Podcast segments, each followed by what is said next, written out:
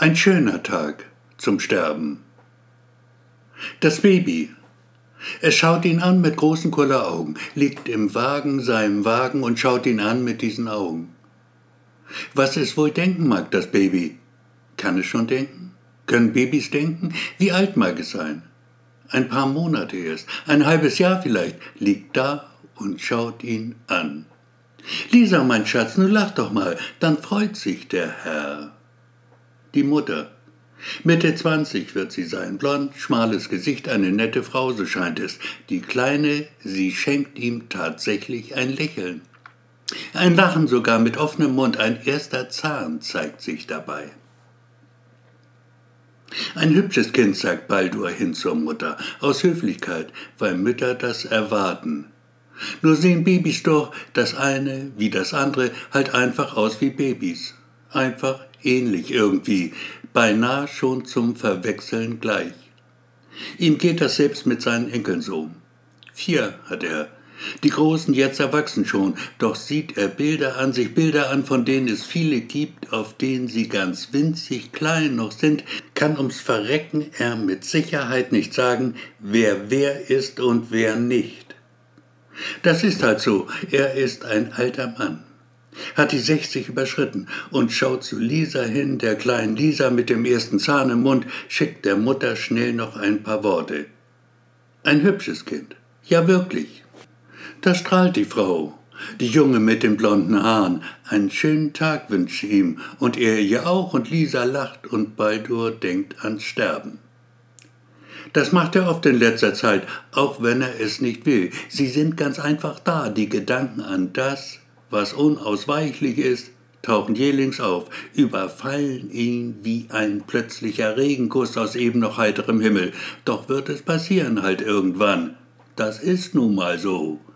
Nur soll es in Würde geschehen. Lass mich in Würde sterben, o oh Herr, an einem Tag wie diesen, mit einem Lächeln auf den Lippen. Baldur fühlt sich wohl. Es ist warm, das Wetter zeigt sich ausnahmsweise mal von seiner besten Seite blauer Himmel, Sonnenschein, erst gegen Abend soll es sich beziehen, können ein paar Tropfen fallen. Laufen wird er heute, soweit ihn die Füße tragen. Das hat er lange nicht mehr getan, und er wird es öfter tun ab jetzt. Und so läuft er dann und läuft und läuft und läuft. Fremde Straßen, fremde Gesichter, Menschen, die ihres Weges gehen, sie blicken geradeaus. Zu seiner Linken ein Lokal, draußen Tische. Er setzt sich hin, bestellt ein Bier, später ein zweites. Dann geht er weiter. Denkt an Lisa mit dem einen Zahn. Wachsen wird sie. Jeden Tag ein wenig mehr. Und ihr Gesicht, auch ihr Gesicht wird wachsen, sich ändern, jedes Jahr ein wenig mehr. Unverwechselbar wird sie sein, vielleicht sogar hübsch irgendwann. Das was unter hübsch man so versteht, dann werden die Männer sich umdrehen nach dir, kleine Lisa. Ich wünsche es dir. Und Baldur, er wünscht es ihr von Herzen, während er läuft. Und läuft und läuft und läuft. Der Tag ist nicht mehr gar so jung. Der Himmel nicht mehr strahlend blau, grau ist seine Farbe jetzt. Ein feiner Regen fällt herab, man sieht ihn kaum spürt ihn fast nicht, was Baldur spürt, ist nur ein leichtes Ziehen in der Brust. Nicht weiter schlimm, doch nimmt es zu, wird mehr und mehr zu einem hässlichen Stechen. Auch liegt es nicht am Regen, das Nässe liegt auf seiner Stirn, ihm in die Augen rinnt. Es ist der kalte Schweiß des Fiebers, der ihm aus den Foren bringt. Er wischt ihn fort mit zittriger Hand, sieht alles doppelt plötzlich. Dann mit einem Mal versagen ihm die Beine, bricht er zusammen, fällt um wie ein gefällter Baum, bleibt liegen in einer Viertel. Eine Frau mit Hund kommt vorbei. Die Frau geht weiter, der Hund bleibt stehen. So ein kleiner.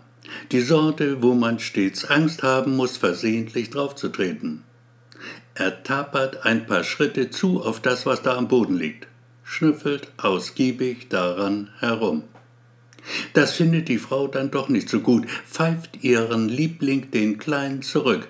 Komm schon, Pfiffi, geh weg von dem Mann, der ist betrunken. Da hebt Pfiffi noch rasch das Bein, um sich zu erleichtern. Dann folgt er dem Ruf seiner Herrscherin. Und Baldur schließt die Augen für immer. Kein Lächeln auf seinen Lippen. Was er mitnimmt in den Tod, ist der Geschmack von Hundepisse, der sich mischt mit dem Salz seiner Tränen.